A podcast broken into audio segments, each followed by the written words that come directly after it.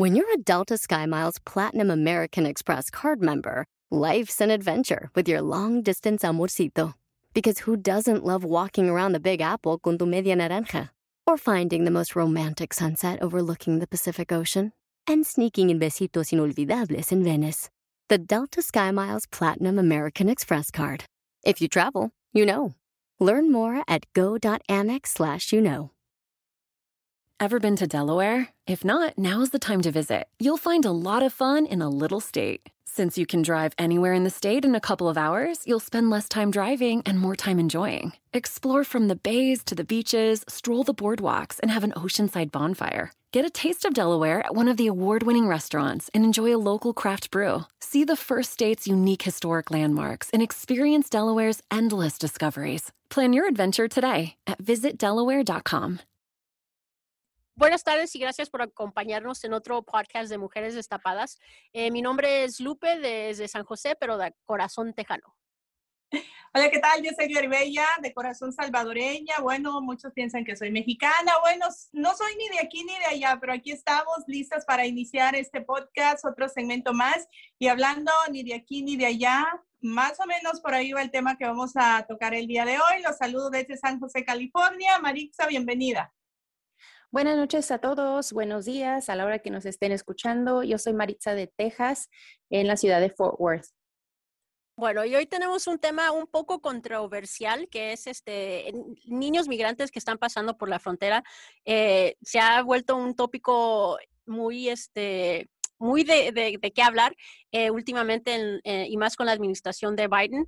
Y este, tenemos hoy una invitada muy especial, Claudia, que nos acompaña desde aquí en San José, pero ella fue una de las personas que cruzó la frontera con su hija eh, y nos va a hablar un poco de esa travesía que, que hizo y cómo le fue. Y también vamos a hablar de de las diferencias de, de, lo que está pasando hoy al cruzar ilegalmente y de cómo era antes con, con, Coyote, que todavía se hace, pero las diferencias son varias. Bueno, Claudia, bienvenida, ¿cómo estás? Hola, muy bien, gracias. Para la que está allí nueva, que no me conoce, me llamo Claudia Martínez. Eh, estoy aquí en San José, pero de corazón de Honduras. Y pues hace aproximadamente dos años crucé ese camino con mi hija de siete añitos apenas. la verdad fue muy duro, es triste el cruce de ese camino, se sufre mucho. Eh, uno tiene muchas experiencias porque la verdad mm, eh, es, es, duro. Yo les digo a mis hermanas que ellas no, no se vengan porque no es fácil, no es nada fácil ese, ese camino ahí. ¿Cuánto, cuánto, ¿Cuántos días duraste de llegar de Honduras a la frontera de México? Estuve 22 días. Wow.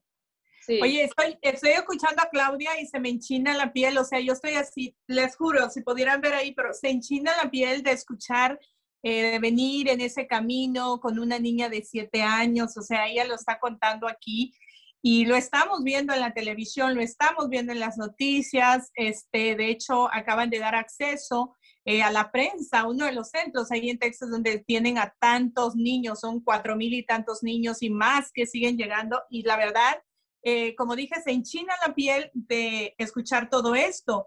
Eh, y, hace recordar cuando nosotros nos, nos, venimos, porque todas aquí las cuatro, ya sea Celeste, Maritza, Claudia y, y yo hemos pasado por esa frontera, hemos pasado ilegales y, y, ahora estamos en este país. Dos años apenas, este, Claudia, y tú, ¿te arrepientes de haber llegado o estás feliz o tú crees que lo volverías a hacer? Yo estoy feliz de haber llegado, pues porque la verdad, por lo que pasé, yo decía muchas veces a mis compañeros que yo venía, yo les decía, si a mí me regresan, yo no me vuelvo a venir. Y la verdad que eh, no había pasado muchas cosas de lo que pasé después, apenas venía por unas ciertas partes, algo poco que había pasado, pero yo les decía, si a mí me regresan, yo no me vengo ya. ¿Qué, qué fue lo que pasaste, Claudia, de Honduras a México? O sea, ¿cómo fue el, el, camino? ¿Te viniste? Sabemos que existe la bestia. No sé si te viniste por ahí o hay algunos otros métodos. No, yo en ahí sí no. Bueno, la bestia dicen que lo usan cuando vienen sin niños. Pero pues yo venía con mi niña y yo sí, la verdad, pues primeramente yo soy miedosa al agua, yo le tengo miedo a andar en lanchas metida en el agua y me tocó cruzar. me tocó cruzar, que me, me subí como a eso de las 7 de la noche en una lancha y crucé hasta la madrugada. Ya como a eso de las 5 nos bajaron de ahí. Les digo que yo cuando me bajé yo no podía caminar porque yo todo lo que pasé allí iba tiesa, que no me podía mover del miedo que traía. Oye, Maritza, eh, tú eh, vives en Fort Worth, Texas, eh, muy cerca ahí, ¿no? De la frontera donde está ese centro también.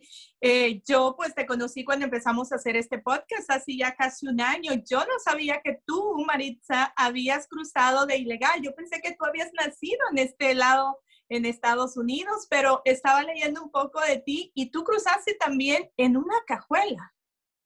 Sí, de hecho, todavía ni, estaba poquito, poquito más grande de dos años y yo y mi mamá, este, pues nos íbamos a reunir con mi papá de este lado.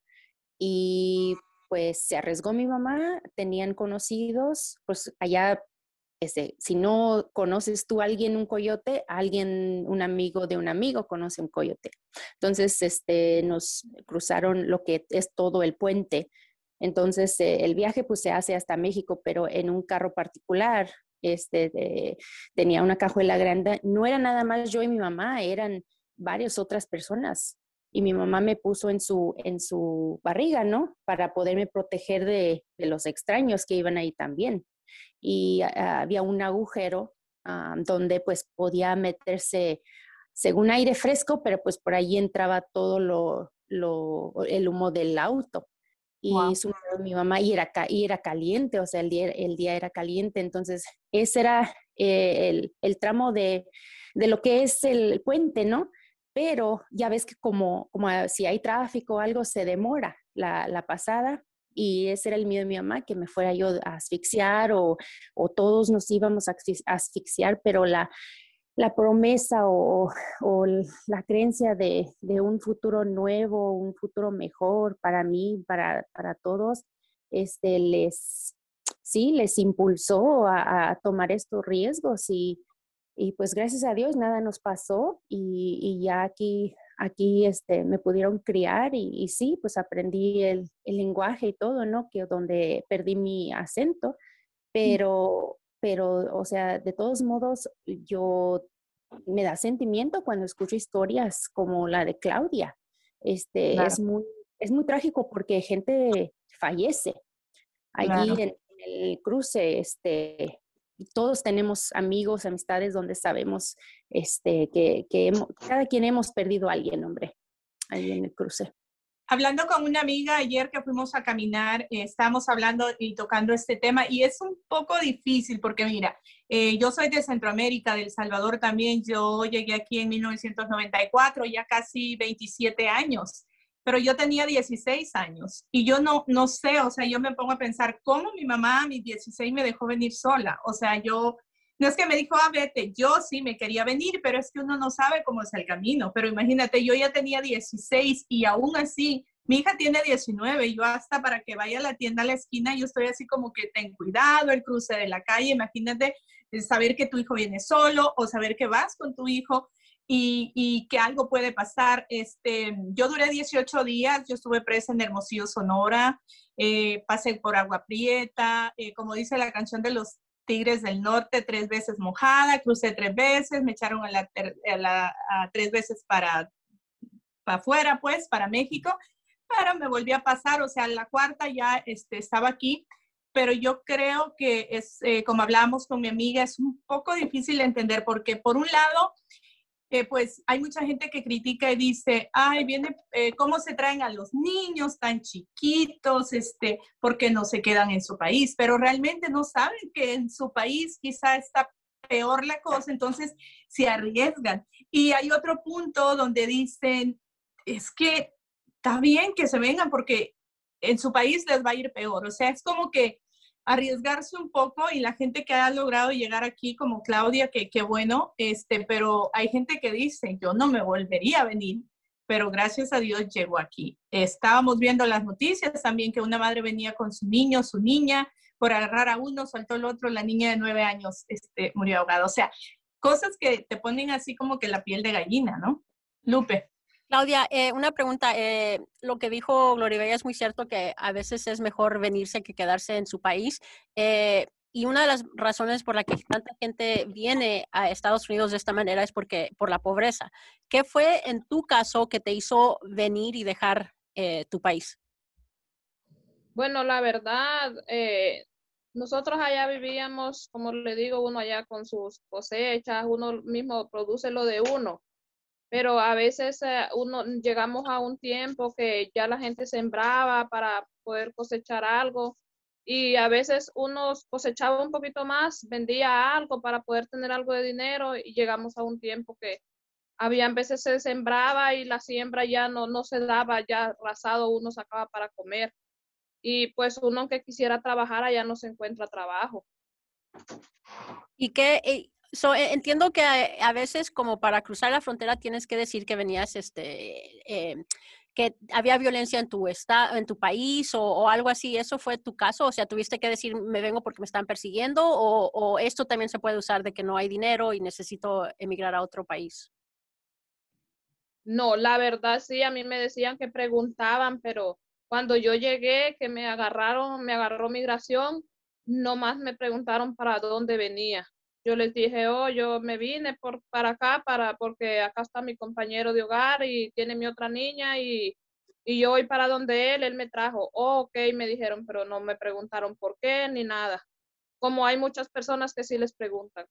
¿Y tu, tu hija qué te decía? Porque 22 días para una, un niño o niña es, es mucho estar caminando, me imagino que caminaban. ¿Qué, ¿Qué, te decía? La verdad fue duro, la verdad fue duro para ella porque eh, llegamos a un, eh, nos tuvieron en una bodega donde habíamos muchos y nos metieron en un solo cuarto, dormíamos en el piso, a veces yo me la acostaba en el pecho a ella encima de mí para que ella descansara bien y pues la comida le afectaba mucho a ella porque nomás nos daban solo frijoles y arroz, era lo único y allí cocinaban sin nada de sal, no tenía nada de sal la comida, pero la verdad que uno le hacía valor, con hambre se la comía. Yo a ella lo que hacía era que cuando ella no quería comer, se comía la pura tortilla.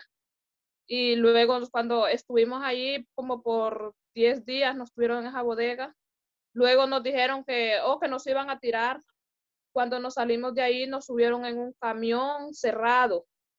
De, y ese no tenía, ese iba, yo, uno no sabía, por primera vez yo venía allí y yo fui de las primeras, me recuerdo yo que yo me metí y cuando va de meter gente y va de meter gente y cuando acordamos cerraron aquel, que era un solo cajón, nos cerraron y nos quedamos nosotros adentro. Y yo decía, Dios mío, ¿y por dónde vamos a respirar aquí? Pues les, les cuento yo que yo agarré a mi niña y me la subí al lomo para que ella pudiera quedar arriba de donde estaba la gente y, y ella pudiera respirar un poquito. Y cuando nos, nos estuvimos creo como 20 minutos en ese camión les cuento yo que cuando nos bajaron nos tiraron en un, lugar que era un espacio bastante amplio. Y les digo que nosotros, unas otras compañeras que venían, nos fuimos a algo oscuro, nos quitamos las camisas y las tosíamos. Y del puro sudor corría agua como que las habíamos metido al agua. Y después quedamos allí que nos picaron los zancudos. Hasta otro día nos subieron en otros de unos furgones que les dicen el, ahí les dicen los, eh, los eh, furgones les dicen, pero eran de, eh, tenían tres cabezales, un, un solo, un solo conducía tres cajones y ahí nos metían entradas con los niños. Cuando nosotros salimos en, ahí nos decían que era frío porque como ellos van sellados, les abren por arriba y llevan unos aires congelados. Uno ahí tenía que ir amontonado y bien tapados por el frío y para la mala suerte que tuvimos, que cuando habíamos caminado aproximadamente tres horas, nos dijeron que adelante estaba migración esperando esos camiones que habían salido. Y estuvimos dos noches en ese camión, sentados sin aproximar nada, sin comer rasado lo que llevábamos ahí. Y luego nos volvieron a regresar para atrás al mismo lugar. Y me recuerdo que me dijo mi niña, ay mami, me dice, yo no me quiero subir en aquel camioncito otra vez, me dice, donde veníamos, que yo no podía respirar. Y le digo yo, no, no nos van a subir, le digo. Y nos volvió a pasar lo mismo. Nos saca, lo volvieron a trasladar para la misma bodega en el mismo camión. Solo que como yo ya sabía, yo me quedé de última y entonces en la, por la puerta entraba poquito aire. pero ella se asustó, ya ella ya no quería volverse a subir, pero no teníamos de otra. Y esto fue, eh, eh, me confundí, ¿esto fue de, de, Honduras a, México o ya, de, ya cruzando aquí en los Estados Unidos? Esto, esto era en la ciudad de Villahermosa. Ah, ok. So, de aquel lado. Sí, era cuando uno lo trasladan de ahí de Villahermosa hasta para el DF, ya antes de tirarlo para el río. Y luego, y cuando llegaste ya aquí a la frontera, ¿cómo fue? ¿Cómo fue que te rendiste, digamos, a las autoridades y cómo fue ese proceso? a nosotros nos tiraron ya de un lugar, nos dijeron que había que cruzar el río, la persona nos enseñó cómo lo íbamos a cruzar. Eh, yo les digo que yo esperaba porque decían el río Bravo, que era algo grande, pero no. Era una corrientita que rasado me daba los tobillos y me dijeron, ya cuando estén allá, me dice, ya, ya van a estar, ya no vayan a correr, dijo que ahí los que los agarren los, los llevan para allá. Pues sí, fue rápido, cruzamos el río, y luego miramos donde venía migración, les hicimos seña con la mano y nos hicieron una seña que nos fuéramos más adelante y sí, allá nos llevaron y nos agarraron y nos dijeron, siéntense aquí. Hicieron una fila inmensa de gente sentada todos y nos dijo, ¿para dónde van? Pues para aquí, les dijimos nosotros para aquí, decidimos venirnos para acá, le dijimos sí. Ok, y me acuerdo que a mí me dijeron, ¿y tú para dónde vas? Oh, le digo, acá está mi compañero con mi otra hija, y vamos para donde él. Oh, bueno, pues después cuando seguía viniendo gente, iba de llegar gente, iba de agarrar ellos gente y hicieron una fila inmensa. Y de ahí nos llevaron caminando hasta el lugar donde los, los tuvieron ahí, pues yo les digo que la verdad allí uno sufre porque les, le quitan las colas del pelo, le quitan los cordones de los zapatos, quitan fajas, todo lo que uno trae. Yo me recuerdo que estaba frío y mi niña Ah, pues nos decían, pónganse dos pantalones, dos suéteres y todo eso, lo revisaban a uno, y traía dos camisas, le quitaban una y quedaba con uno. Mi niña traía, yo la dejé con suéter, con gorro y me le quitaron todo. Solo quedó con una camisita y un pantaloncito y, y con frío allí, pero uno qué va a hacer y uno trata de abrigar los hijos ahí. Pero ahora yo estoy viendo cómo es la diferencia de hoy a antes, porque, por ejemplo, eh, esto que pasaste tú, Claudia, de que eh, pues la gente lo que quiere es estar ya de este lado y hasta busca cómo eh, que migración los vea, ¿no? Que aquí estoy, rescátenme y, y, ya los ponen en fila y eso se está viendo ahorita. Pero hace 27 años era muy diferente. Hace 27 años te agarraban y vas para atrás. O sea, no importa si eras menor, si eras mayor, si venías solo, acompañado. Creo que ahora eh, la diferencia es que te dejan aquí, dependiendo del caso, yo creo, si es que vienes con menores, pero hace tiempo eh, se escondía uno, o sea, tú pasabas y te escondías hasta que llegabas, por ejemplo, yo hasta que llegué a San Francisco, yo incluso cuando me, bajé el avión porque me enviaron de, de Tucson, Arizona a San Francisco en avión, antes era fácil subirte a un avión, no te pedían nada, nomás el boleto, este, ni ID. Entonces, hasta que yo sube en San Francisco, dije, estoy a salvo. Pero ahora es súper diferente porque ahora la gente trata de que lo vean, o sea, aquí estoy, rescátenme si estás del otro lado y como dijo, eh, los ponen ahí, los llevan a estos centros, pero yo no sabía que en esos centros se la pasan tan mal. No, sí, la verdad sí, yo tampoco creía porque decían, ahí a uno lo miran mal, pero pues yo no creía. Y la verdad, como uno viene ya con deseo y uno dice tal vez, oye, aquí ya estoy a salvo.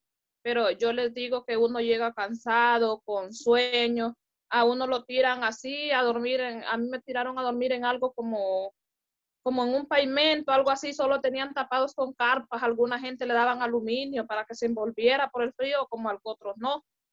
Y yo les decía que cuando uno se quedaba durmiendo, venían y le aplaudían y levántense y uno se paraba. Solo los miraban parados a todos y ya se iban otra vez, entonces uno se volvía a sentar. Solo miraban que uno se quedaba medio dormido y lo volvían a levantar otra vez. Era modo como de castigo. Algunos los metían a unas hieleras. A mí, gracias a Dios, no me metieron ahí. Maritza, te veo así como que no, no lo puedes creer, ¿no? Sí, no, es que eso es una historia increíble y muy, muy, muy difícil este, experiencia que vivieron y luego con su niña también. Eh, no, pues lo mío en comparación, pues no, no, fue, no fue nada, ni me acuerdo de esa primera vez. Nada más como dice Glory Bella, que sí ha cambiado mucho los tiempos y yo del, del Río Bravo, yo sí me acuerdo una segunda vez que tuve que cruzarlo, eh, yo ya tenía 10 años y, sí, usamos igual, usamos amistades que conocían coyotes que, que, nos iban a cruzar. Era que regresábamos de, del velorio de mi abuelita. Yo no, no, la llegué a conocer, nada más en su, en su entierro. Y cuando regresamos, pues yo apenas tenía 10 años. Yo no, este, no, no sabía lo que era ser pues inmigrante, ¿no? Y, y era diciembre y, nos cruzaron en lanchita y el agua se metía y te lavas y pues te da un pánico y como, como niña pues no, no te sabes aguantar, como, como su niña me acordé, eh, Claudia, que, que pues ella, ¿verdad? Pues o, sea, son muy honestos los niños y, dicen exactamente los miedos que tienen y no, no, e, esa para, para una niña eh, tiene que ser muy traumático, ¿no? Este, no, no tuvo después secuela su hija, ya cuando llegaron acá, no tuvo pesadillas, no tuvo problemas en la escuela y todo eso. No, gracias a Dios, no. No tuvo problemas en eso. Ella ya después, mm, ella sufrió. La otra, cuando se vino con el papá, el papá me cuenta que ellos no sufrieron, dice. Nomás ella venía como con un temor, pero claro, ella ya estaba más grande. Y dice que él se recuerda que dice que cuando subieron en el avión, le ella escuchó donde les decían que habían llegado a su destino. Y dice que él se asustó porque dice que le dijo, ay papi, dice que le dijo, y sí lo logramos. ¿Cuántos años, cuántos años tenía la primera niña cuando se vino con su papá? Ella tenía nueve. Nueve. ¿Y cómo te sentiste tú cuando te quedaste allá a Honduras? Eh, él, se vino primero con tu niña de nueve, me imagino, bueno, eh, me lo imagino, pero ha de ser feo porque se viene la mitad de ti, tu hija, tu esposo, tú te quedas con tu otra hija eh, y luego pues te vas a venir a buscarlos a ellos, ¿no? Pero imagínate, me pongo a pensar y cómo se sentirán esos padres ahorita que, sus hijos vienen solos y los padres quizá o están aquí o están en, en, en, en sus países, pero eh, eso de pensar, habrá comido, habrá dormido, qué le pasó, el río, tantas noticias que se oyen. Imagínate ver eh, uno como familiar en, las noticias, todo lo que pasan, eh, el montón de gente, ver, conocer dónde está, o sea, ha de ser desesperante. En aquellos tiempos eh, no había celular, no había internet, bueno, no, no, había nada de esto para venirse conectando ni cómo hacer una llamada. Ahora ya como que hay más comunicación como para saber, pues vengo por México, vengo aquí, pero antes era súper difícil, aparte yo era del campo, allá ni luz eléctrica teníamos, pero lo que estoy viendo ahorita es como que más difícil, pero a la misma vez siento que están llegando, los están ayudando, aunque los lleven a estos centros, mira, este, pues de ahí sale como que, pues un asilo, una, les ayudan, ¿no?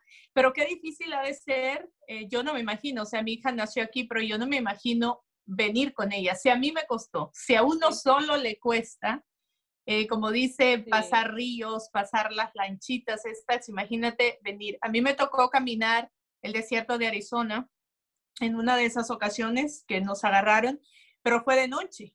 O sea, el calor no era tan excesivo. Fue de noche, pero fueron como 10, 11 horas. O sea, que no puedes detenerte a, sentarte porque pues el coyote, apúrense o se quedan, apúrense o se quedan.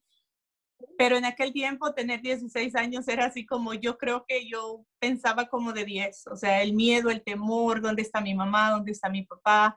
Mi mamá se quedaba allá, mi papá estaba aquí y sientes, hay gente que, que dice, ay, este, no, no ha de ser tan difícil como dicen, pero solamente uno que lo ha vivido sabe lo difícil y a nosotros nos ha tocado de diferentes maneras.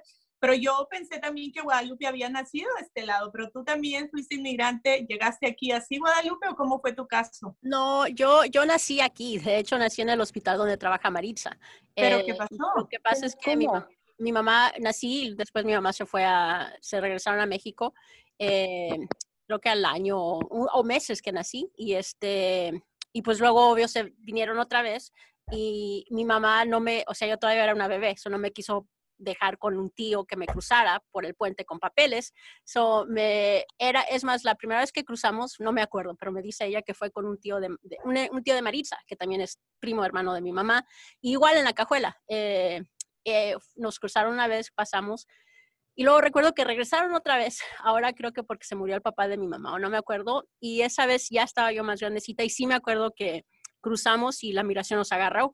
Y mi mamá le dijo, no, pero mire, ella nació allá, déjeme pasar, tengo sus papeles. Y el inmigrante, sí, pues sí, a mí qué me importa, o sea, usted viene del inmigrante.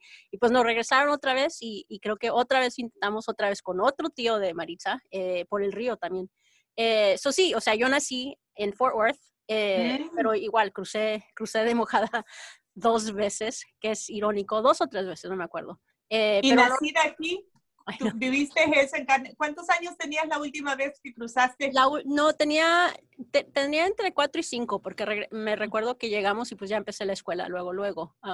eran como cuatro o cinco años la última vez. Ah. Eh, pero sí, e, es, irónico. Y no, no, o sea, a, a mí no me tocó vivir nada tan, trágico.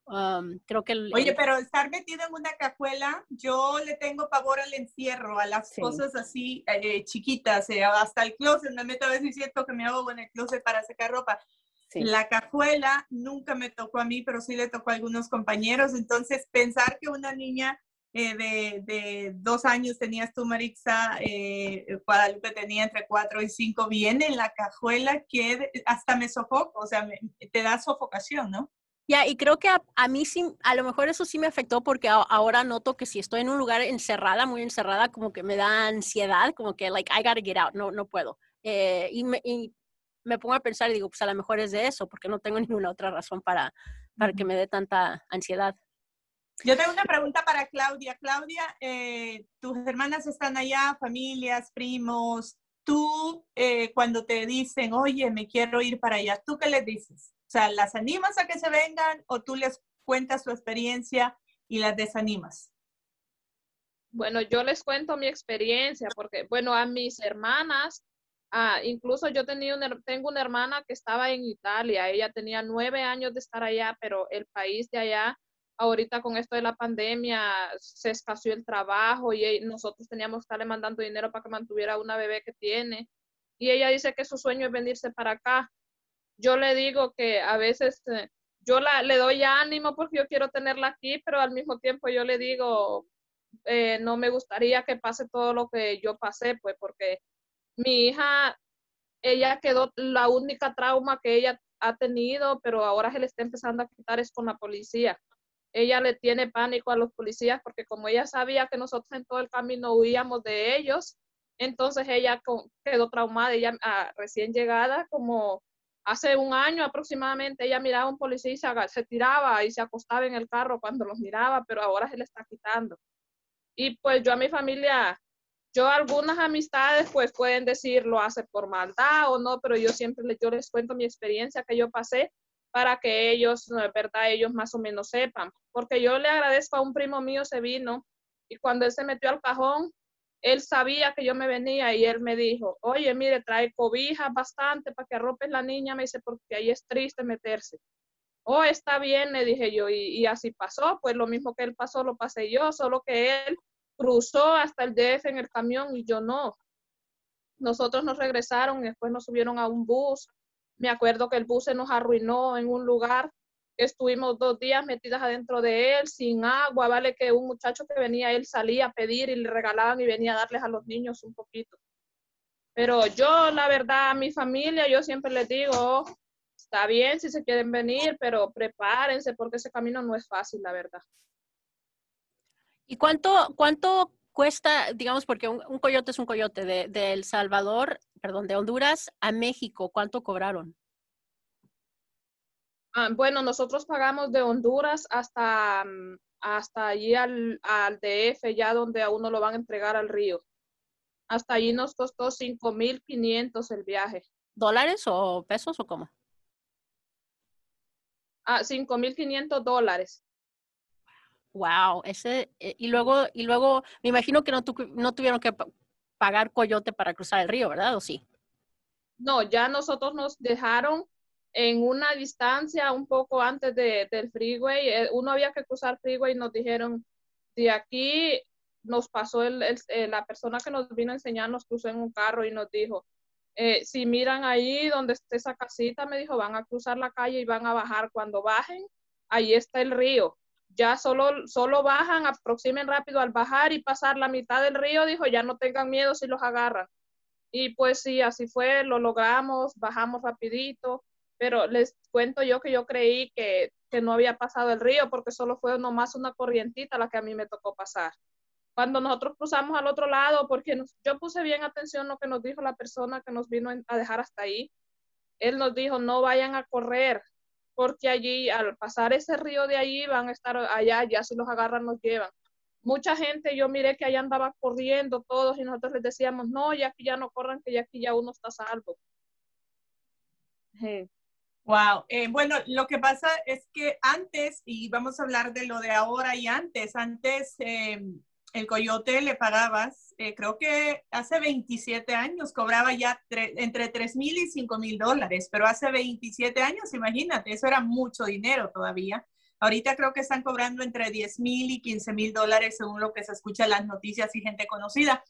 Pero antes el coyote, desde que tú llegabas al lugar, yo recuerdo muy bien esa mañana cuando mi mamá me fue a dejar ahí, te cosa porque quieres hasta acordarte, ¿no? Dices tú, ¿y ahora qué? Entonces, este, desde que el coyote se hace cargo tuyo hasta que llegas a Estados Unidos. Por ejemplo, cuando llegamos a Arizona, allí nos compraron ropa, zapatos. Eh, me acuerdo que me dijeron, ¿qué ropa quieres? Y yo, la que sea, trae una ropa por ocho días, la misma, imagínate, sin bañarte y todo es más. Eh, les va a sonar asqueroso, pero yo llegué aquí con piojos. O sea, yo tenía piojos, eh, o sea, a morir. ¿Por qué? Porque vienen durmiendo en establos, eh, con más gente, pasas hasta ocho días sin bañarte, no es porque uno sea cochino, no quiera, pero la poca agua que agarrábamos era para tomar. Entonces, este, cuando llegamos allí a la casa donde el coyote tiene su contacto, ahí te bañan, te llevan ropa, te llevan zapatos y te subían al avión. O sea, el, el boleto del avión iba incluido en esos tres mil, cinco mil dólares que pagabas y hasta que llegabas al destino todavía te contactaban, ya llegó, ok, perfecto, adiós. Yo cuando me subí a ese avión ahí en Arizona, eh, cuando despegó el avión, yo, yo por eso cuando viajo en avión y veo que despega, siempre me recuerdo, despegó el avión y dije, ahora sí, adiós, ya. Cuando llegué aquí dije, ok, espero que aquí no haya migra, ¿no? En el aeropuerto de San Francisco no había, pero es tan difícil antes porque ahora te dicen, pues como dijo Claudia, cruza el río y ya estás del otro lado y déjate agarrar. Y antes era, no te vayas a dejar ver, no hagan bulla, arrastrense por el, para que no lo vean los radares, estas luces que te ponen sobre todo en la noche. Es súper, súper diferente ahora. Y no sé si es más fácil o más difícil, pero de todas maneras es un riesgo súper grande. Ya, y no, yo nunca, yo nunca, a nunca me pasó por la mente que eh, ustedes, o sea, ustedes de, de, Centroamérica tenían que pagar un coyote de, de Centroamérica a México, pero 3 mil a 5 mil dólares se me hace algo inalcanzable. ¿Cómo fue que obtuvieron el dinero para pagar? Porque es mucho dinero. Bueno, eh, mi papá estaba aquí, bueno, en mi casa mi papá estaba aquí. Eh, mi papá estaba aquí, entonces yo venía para donde mi papá. Yo era la primera que emigraba, luego se vino mi hermano como cuatro o cinco años después. Mi hermano es mayor que yo, pero fueron, pero antes juntar 3 mil dólares era, uff, 25, 27, hace 27 años era, pero imagínate, me pongo a pensar ahora también, juntar de 10 mil a 15 mil dólares para venirte, no pasar, arriesgarte, perder la vida, porque no es que diga, ay, me voy con mis dos hijos, yo no sé cómo le tocó a Claudia, pero he visto casos de que si vienen tres, pues son 10 mil por, por cada uno, o sea, ahí son 30 mil. No sé si a Claudia le dieron un paquete, no sé si ahora tu hijo y tú es tanto, pero hay casos en que vienen tres en la familia y son 10 mil por cada uno. ¿Cómo, fue tu caso, Claudia?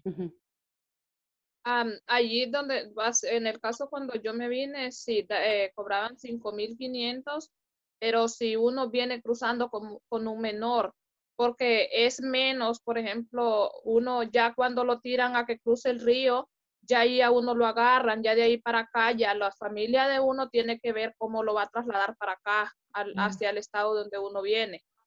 Eh, por ejemplo, en mi caso, a mí me pagaron eh, el avión para que yo me trasladara pero en el caso como estás contando tú cuando te tocó venir, fue en el caso como cuando se vino un hermano mío, que mi hermano él no venía con menor, él venía, le decimos nosotros rodeando el desierto. Él mm. cuenta que él sufrió mucho, él es, son las personas que se cuidan hasta que ya están aquí en el estado. Ellos tienen que cuidarse todo el camino. Ajá, cuenta él que dice que ellos cruzaron el desierto con sed, dice que a ellos les daban una, él, dice que él venía y buscaba una botellita de agua y dice que le daban unas latitas de maicito. Dice que las abría y sacaba el maicito y llenaba todas las latitas, el agua las latitas en una botella para poder venir tomando por todo el camino. El maicito es esta lata de, de corn, de lote, de lotito.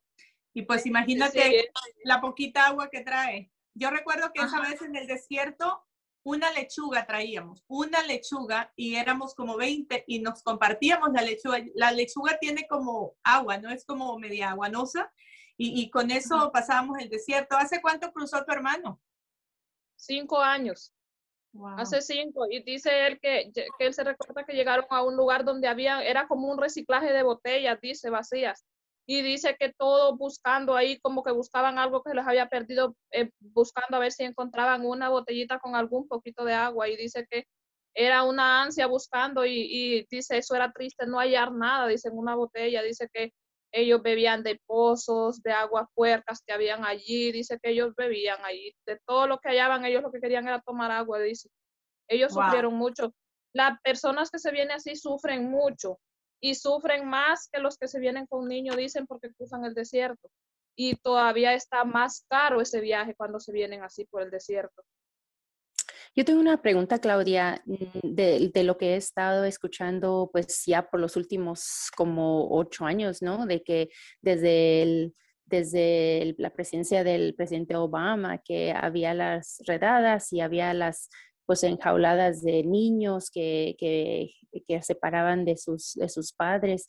Yo no sé usted en su opinión o si conoció gente que mandó sus hijos para acá y qué experiencia usted haya escuchado o, como esas historias. Me, me, interesaría saber, yo como madre no, no creo que me separaría de mi hijo, no, no, no, no sé yo si, en un, eh, si es, viviendo en un país donde hay guerra, donde hay peligro, donde hay este, gangas y eso, ¿verdad? No, yo pienso que encontraría otra forma de tratar de proteger a mis hijos, pero mandarlos a otro país solitos yo pienso que, que la pensaría muy, es, es, muy difícil para mí entender este, estos, estos padres que sí hacen eso.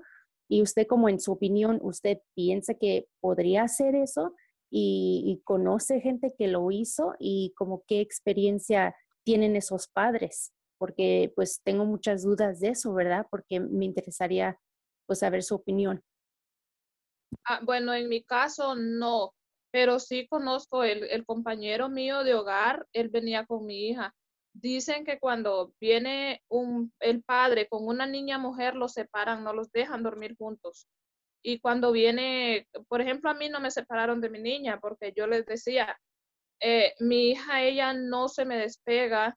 Y yo digo, si me la llegaran a separar, yo no sé qué voy a hacer. Mi, mi compañero me cuenta que a él lo separaron de mi niña. Solo llegó cuando lo agarró migración, se la quitaron. Dice que ella, todo lo que se la tuvieron encerrada, ella lloró y lloró, dice, porque dice que ella decía, ¿será que mi papi me dejó botada? ¿Será que mi papi va a saber para dónde lo llevaron? Porque ella sabe que ella venía por todo ese camino con él, sin separarse de él. Pero dice que para él fue duro cuando a él se la quitaron. Y dice que le dijo, oh, pero es mi hija y y yo no voy a hacerle nada. No le dijo, pero las leyes son leyes y usted va para acá y su hija para acá. Y dice que para él fue lo más duro que él pasó en ese camino. Dice cuando miró que se la quitaron y ella iba todo a llorar.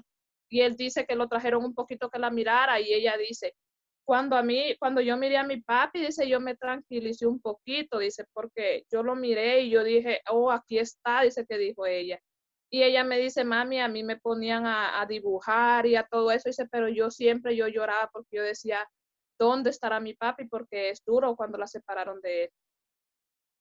Y usted conoció allí cuando, como cuando la recogieron a usted y a su niña, este, ¿usted conoció familias o, niños ahí que estaban extraviados solos? ¿Usted eh, conoció de esas historias?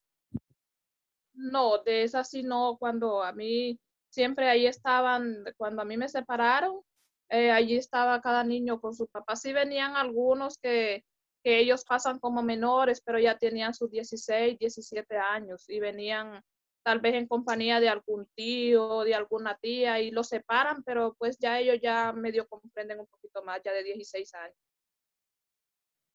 Wow, eh, una historia súper interesante. Este, ¿Y qué pensaste, Claudia, ya cuando llegaste eh, a Estados Unidos y ya viste a tu pareja por primera vez y a tu otra hija y más que nada eh, otro país diferente al tuyo, ¿qué pensaste? O sea, ¿qué, qué, pensaste? Bueno, la verdad, Lupe, yo desde que yo cuando empecé a empezar a, cuando empecé a sufrir, yo no creía haber llegado porque a nosotros se subían y nos decían, denos el dinero que traen si no van para atrás uno se quedó sin nada de dinero. Yo, yo les decía a mis compañeros, no, yo ya no vamos a llegar. Cuando yo me recuerdo que yo le pedí al Señor, yo le decía, Señor, ayúdame, yo voy a ayudar, vengo por ayudar a mi familia y para que mis hijas tengan otra vida acá. Y pues la verdad, yo, yo no me lo creí hasta que miré mis cuñadas ahí que llegaron con mi compañero y mi otra hija. Allí pues yo sentí algo y pues yo no lo podía creer, yo estuve varios días asimilando, dije yo no lo puedo creer por todo lo que he pasado y lo logré. Wow. Oye, y así como la historia de Claudia, hay tantas, y yo creo que nosotros que venimos de Centroamérica es mucho más difícil eh, para, para cruzar hacia aquí de México, pues yo sé que también es difícil, depende del estado donde vivas, eh, pero conozco mucha gente de México que se ha venido sin un coyote, como dice Guadalupe, que no sabía que se pagaba un coyote. Eh, eh, mucha gente de México conoce el camino, conoce contactos. Es como si vas a cruzar del Salvador a Guatemala, es, ahí cerca, ¿no? cruzar del Salvador, por ejemplo, a Guatemala no es tan difícil como cruzar de, de México para acá. O sea, eh, puedes pasar a Guatemala legalmente, llevas una carta que va de paseo y ahí estás, pero para los centroamericanos es súper, súper difícil y tengo muchos amigos de Honduras y yo sé que Honduras es uno de los países de Centroamérica con más eh, violencia, con más criminalidad. Eh, si no en el mundo, si no es el número uno en el mundo, está a punto de, o estuvo a punto de estar, pero sí, Honduras es uno de los países donde hay mucha violencia, mucha pandilla, mucho, mucha pobreza, mucho de todo. Y yo a mis amigos centroamericanos, de verdad que cuando me cuentan, les digo, o sea, no necesitas contarme porque uno ha pasado por ahí y lo ha sentido especialmente de los países de Centroamérica, aunque sé de mucha gente de México también, que ha sufrido o le, ha ido mal y, con tanta gente que está viniendo ahorita en estos eh, momentos, en estos tiempos, pues rompe, o sea, te rompe el corazón de ver tanto niño, ¿no? Yes, sin lugar a dudas, sí es algo, o sea, yo no tengo hijos, pero solo al verlo, I'm like, oh my God, no sé cómo, no sé cómo, cómo lo pueden hacer y, y o sea, no, no entiendo porque no soy madre, pero sí da mucha tristeza ver a todos los niños, incluso a las mamás como Claudia que pasan con los hijos, porque es algo difícil, o sea, yo estaría, yo creo que yo no lo podría hacer. No sé, estoy como, tendría mucho miedo. Eh, yo, igual, sin hijos no creo que lo podría hacer. Y tú sola, sí, así, ya, bueno, tú cruzaste cuando tenías cuatro o cinco años, o sea, aunque naciste aquí, ya nos contaste cómo cruzaste, pero Tú, Guadalupe, como ves las noticias, tú que las ves, las lees, las estudias, ¿tú a tu edad te vinieras? O sea, ¿es un riesgo que tomamos? No sé, creo que, la, que, creo que cada quien es un mundo diferente y, o sea, no, no sé, o sea, si estoy en otro lugar, pues tendría que explorar mis, eh, ¿cómo se dice? Mis, eh, explorar lo que estaba haciendo o, o, qué, me, qué me impulsaría a venirme. O sea, ¿qué tal si estuviera en México y tendría una carrera o estaba haciendo algo y a lo mejor estoy a gusto y a lo mejor no. So, no, eh, sería difícil contestar. Bueno, es que la mayoría de personas yo creo que se vienen es por la pobreza, es por la violencia, es por las pandillas, por ejemplo, en mi país, El Salvador, o sea, las pandillas en Honduras también. O sea, en Honduras, mira, El Salvador, Honduras, Nicaragua, eh, las pandillas se cruzan para allá, para acá, o sea, eh, la juventud ahorita a veces prefieren mandar a sus niños chiquitos de 7, 8 años, vete, mm. arriesgate, porque luego te hacen que te metas a las pandillas, llegas aquí y ya tienes como que otro futuro mejor que quedarte allá y que te obligan a entrar a una pandilla. Lo mismo sucede con las niñas. O sea, eh, si no quieres entrar a la pandilla, pues vente para acá, tú vas a ser mía, tú, o sea, las, las, las violan, las secuestran, les hacen lo que sea. Eso está pasando. Lo que pasa es que aquí no, no vemos tantas noticias de allá, pero si estamos en los canales de nuestros países, todo eso pasa a diario. Los femicidios que estamos viendo este, a diario en diferentes países, no solo en Centroamérica, en México también, es lo que hace a veces a las personas de decir, a que me maten aquí, me arriesgo para cruzar. Y es como lo hablamos ayer con una amiga, es un tema difícil de tocar porque a veces vas a reuniones y lo tocas, estás hablando con una amiga y lo tocas y cada quien tiene su opinión porque dicen, ¿para qué se vienen a arriesgar la vida de sus hijos? Ahí vienen con un niño, dos niños, pero también dices tú, pero no sabemos lo que esta persona, esta mujer, este hombre está pasando allá, que le dicen, si no te vas mañana te matamos. Entonces, eh, ¿qué, ¿qué vas a hacer tú? Porque me imagino que ha sucedido si no te me das a tu hija o a tu hijo para que entre a la pandilla, eh, eh, lo vamos a matar. Ha sucedido, te aseguro que sucede. Entonces, la gente dice, mejor me arriesgo, eh, voy a encomendarme a Dios para ver si paso este río bravo, para ver si paso ese desierto y llegar allá. O sea, es un poco difícil ponernos de un lado y del otro, simplemente hay que tener un poco de compasión y entender a las personas, porque hay muchos que dicen, las madres vienen arriesgando a sus hijos, este, no tienen corazón o los están usando para cruzar la frontera, pero realmente quieren salvarles la vida, quieren salvarles la vida de una pandilla de sus países y quieren llegar aquí a que tengan un futuro mejor y arriesgando. E, es, es lo que se comenta cuando estás hablando con familiares o amistades ahí el fin de semana, hay unos que, como te digo, tienen otra opinión, pero uno nunca sabe realmente por qué esa persona está aquí. Si corre más peligro allá o corre más peligro aquí. Mira, Gloria, yo como inmigrante, eh, sería yo mm, hipócrita estar este, mm, eh, juzgando a, estas familias que se escapan de, estos otros países porque yo eh, no tuve opción, ¿verdad? Yo vine con mis papás, pero claro que aquí tuvimos una, vida mejor. En, México había mucha pobreza y, yo fui hija única.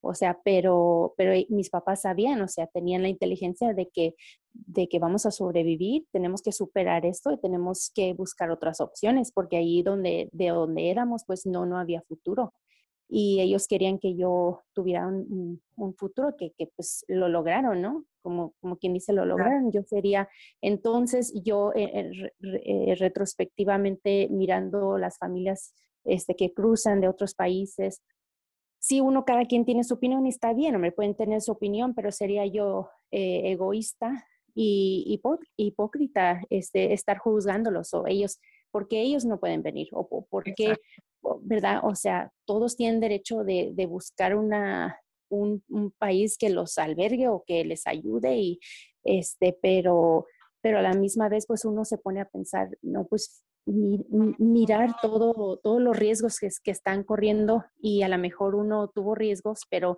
no a esta, este nivel, ¿verdad? Que, que vemos ahora. Em, pero, pero igual, este, no, me pongo yo en, en, en, sus, en su, como así, en su lugar, me pondría yo en sus, sus zapatos, ¿verdad? Como dicen aquí los americanos, pero, pero sí, hombre, son, son las historias muy, muy emotivas, muy, no, pues muy alarmantes, porque pues ves tú de otros países que vienen niños solitos y eso, y, y, y te, te, como que como madre, pues a mí me, me afecta, me, me, lastima, pues yo, yo siento tristeza por esas mamás, me pongo en su lugar de que, ¿qué estarán pensando esas mamás que, que mandan todos, todos estos niños y no saben de ellos, no, no se comunican y no sé, tengo muchas emociones mixtas de estas situaciones.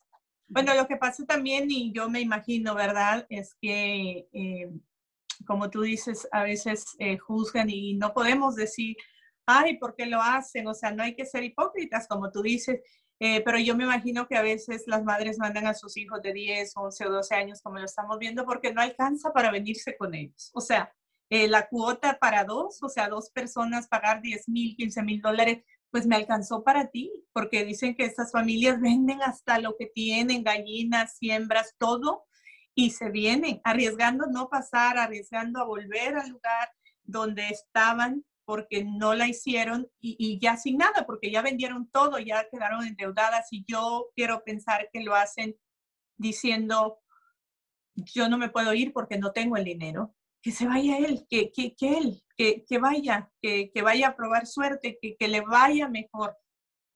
¿Tú crees que a esa mamá no le duele? Le duele, pero prefiere darle un mejor futuro a su hijo y si se va a venir, se lo encomienda a Dios y ella se queda esperando noticias, porque no alcanza para los dos. Eso es lo que yo puedo pensar de que es por un futuro mejor y no que los están usando como mucha gente dice, mucha gente dice los están usando, a lo mejor en su país están bien. Yo creo que nadie se va a venir si en su país está bien arriesgando la vida. sin duda un tema, perdón, sin duda un tema controversial eh, y para terminar, digamos, en una nota eh, pues un poco más alegre. Claudia, ¿qué, ¿qué, comida fue la que más te gusta llegando a los Estados Unidos? o que comiste y dijiste, wow, nunca había probado algo así en, en mi país. Bueno, pues la verdad, en mi país, tú sabes que uno lo más que allá acostumbra solo es su gallinita, los frijoles y el arroz. Yo había veces yo salía y yo decía, uy, pero la pizza tiene mucha cosa, tiene algo, tiene un montón de cosas que a mí no me gustaban. Eh, la hamburguesa, yo decía, eso no lo como. Y cuando llegué aquí, me recuerdo que mi cuñada me dijo, ¿dónde quieres ir? Vamos a, a, a, McDonald's, me dijo. Y yo le dije que venden ahí hamburguesa. Ay, le digo, pero a mí no me gusta. Me dice, tú nunca digas que no te gusta una cosa si no la has probado. Ven a probarla, me encantaron. Yo la verdad que yo les digo que lo que más me gusta aquí es la hamburguesa y la pizza. Me encanta mucho, igual a mi hija también le encanta. No sé si será que allá no las había probado ni en el camino nos dieron, pero fue lo primero que me dieron cuando llegué. La hamburguesa y la pizza. No, este, ahorita que dices eso, hemos coincidido, te lo juro, con tres amigas que también se vinieron en sí y no nos conocíamos. Y pensé que ibas a decir Burger King, porque esas tres amigas y yo, lo primero que nos compraron fue una Whopper de Burger King, Double Whopper de Burger King. Y yo no me comí una, me comí dos. Y no me gusta la cebolla cruda, pero hasta con cebolla. O sea, después de días de no comer, ahorita ya no la como porque paso, pero sí me recuerdo que fue ahorita que dijo McDonald's, estamos dando publicidad aquí, ¿no? A la, comida rápida, pero para mí fue el Burger King. O sea, el Burger King y, y no, no es que me, me fascine así tanto ahora, pero. Casi todos tenemos la historia de la hamburguesa, porque la verdad ya yo solo las conocía por la televisión. Mm. Ya, creo que yo también. Porque tal vez uno. ¿Perdón? Tal vez uno allá, aunque quisiera comerse una, tal vez uno no podía, pues porque a veces uno no tenía cómo comprarla.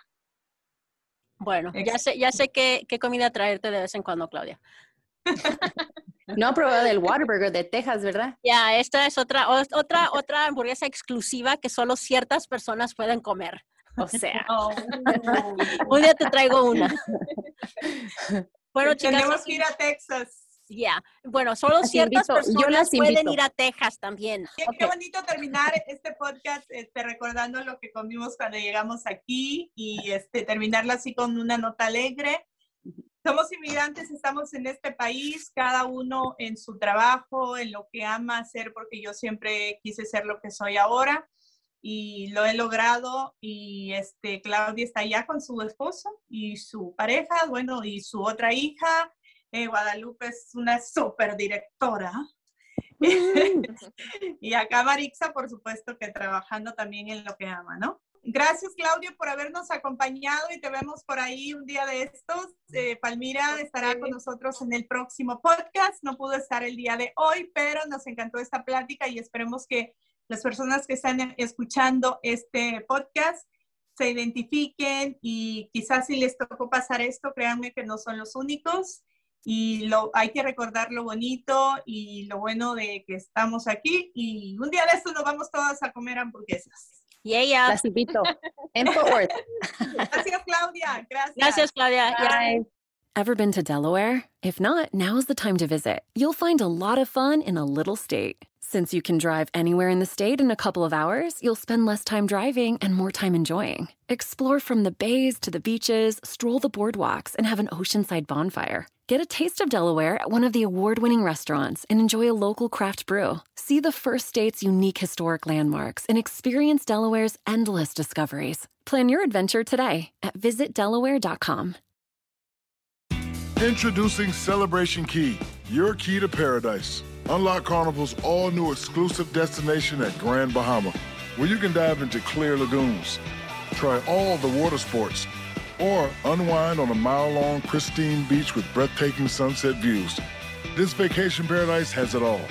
Celebration Key, welcoming guests in summer 2025. Carnival, choose fun. Copyright 2024 Carnival Corporation. All rights reserved. Ships registry: the Bahamas and Panama.